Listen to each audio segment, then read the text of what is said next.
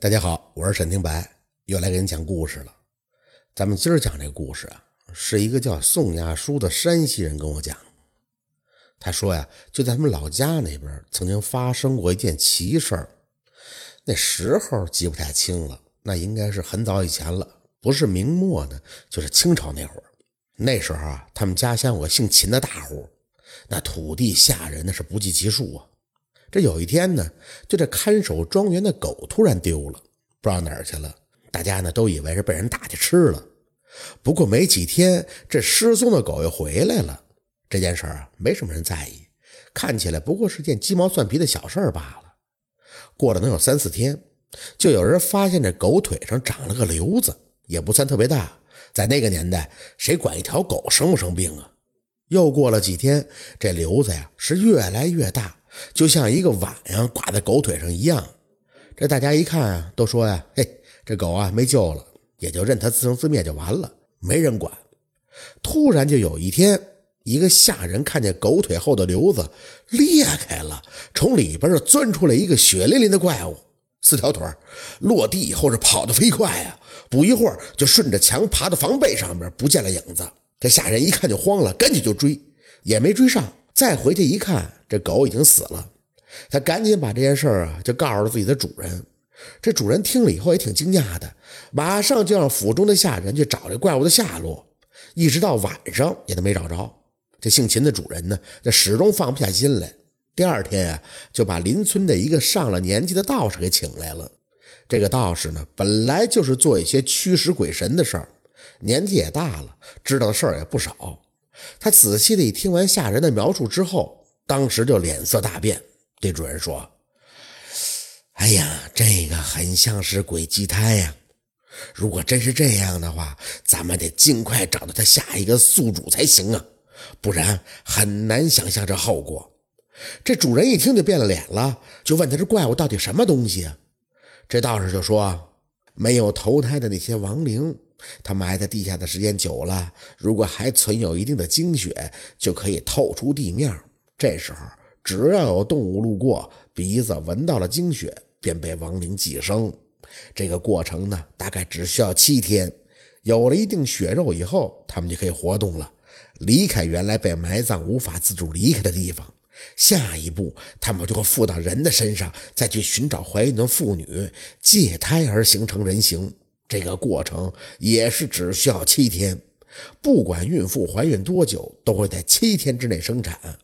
等到人形成了以后，那一切都没法控制喽。道士讲完了以后，在场的人都是吃惊不小。这主人就问这道士怎么办呀？这道士就说：“把所有人都叫过来，让我先看看。”这主人当时就把府中所有的人都叫过来了。道士逐一查看之后，没有发现什么端倪，又问。有昨天晚上回家的吗？有家中有孕妇的吗？这话音刚一落，有一个叫马前的仆人就站出来，很惊恐的就说：“哎呦，我那人正在怀孕中，昨天晚上回去看过她，那现在怎么办呀？”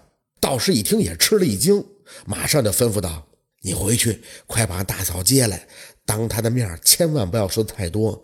如果鬼胎在，她能听见动静，到时候就难办喽。”马前听了以后，就赶紧赶回了家，把妻子是连哄带骗的骗到了秦家，安顿好了以后，这道士站在一边观望，果然见他妻子的鼻子下边一道黑线。等这众人出去以后，这道士就说：“看来啊，宿主已经找到了，现在，该想办法剿灭他了。”马前听了以后啊，得赶紧跪在地上请求道士救命。这道士就说。哎，大人可保，但孩子已被吞食，无回天之力喽。马前听了以后就大哭不止，不过也只好依他的号令行事。道士的主人说：“这胎出生以后很脆弱，没有法力，但是他出生以后就能睁眼跑动，到时候一定要杀了他，不然后患无穷。”大家伙听了以后都表示愿意听他的号令。过了六天以后，所有的人都聚集在孕妇的床前，都准备好了兵器。那屋里边、屋外边全是人。这时候，这马前的妻子啊，好像也知道有不祥的事情要发生了，这内心也是十分的恐惧。可那鬼胎也感受到了危险，是迟迟不愿意出来，就想拖到天黑。道士当然知道了，他想天黑以后出来好逃啊。这哪能让他得逞？于是就掏出一张符咒，贴到了孕妇的肚子上。顿时就听到那鬼胎在腹中乱动。不一会儿，就听见孕妇大叫了一声，一个血淋淋胎儿模样的怪物就从床上滑落在地。起身以后就往门外跑。道士一见就大喝了一声，叫大家伙赶紧拦住。鬼胎跑到凳子后边，一把就把凳子扔到道士身上，把道士打了一溜滚当时那十几个人拿着刀枪棍棒，就全都追这个怪物，可没一个追得上的。这个鬼胎是又灵敏，是力气又大，抓着个东西就往人身上打，大家也都没辙了。最后等他跑到柜子边上了，正准备搬起柜子砸人的时候，没想到那柜子用的是阴沉木，哎，太重了。他搬起来以后又倒回去了，巧不巧的，正好把他脐带压在底下了，这回逃不了了。当时就被围上的人给乱刀砍死。大家伙一见这怪物砍死了，这才放下心。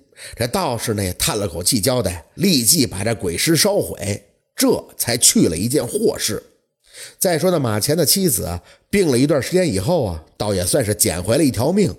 那个姓秦的主人啊，还送了他们不少的银两和药品。由于这件事啊太过离奇了，所以到今天呢，还有人在说呢。这就是相传的鬼祭胎的故事。感谢您的收听，喜欢听白好故事更加精彩。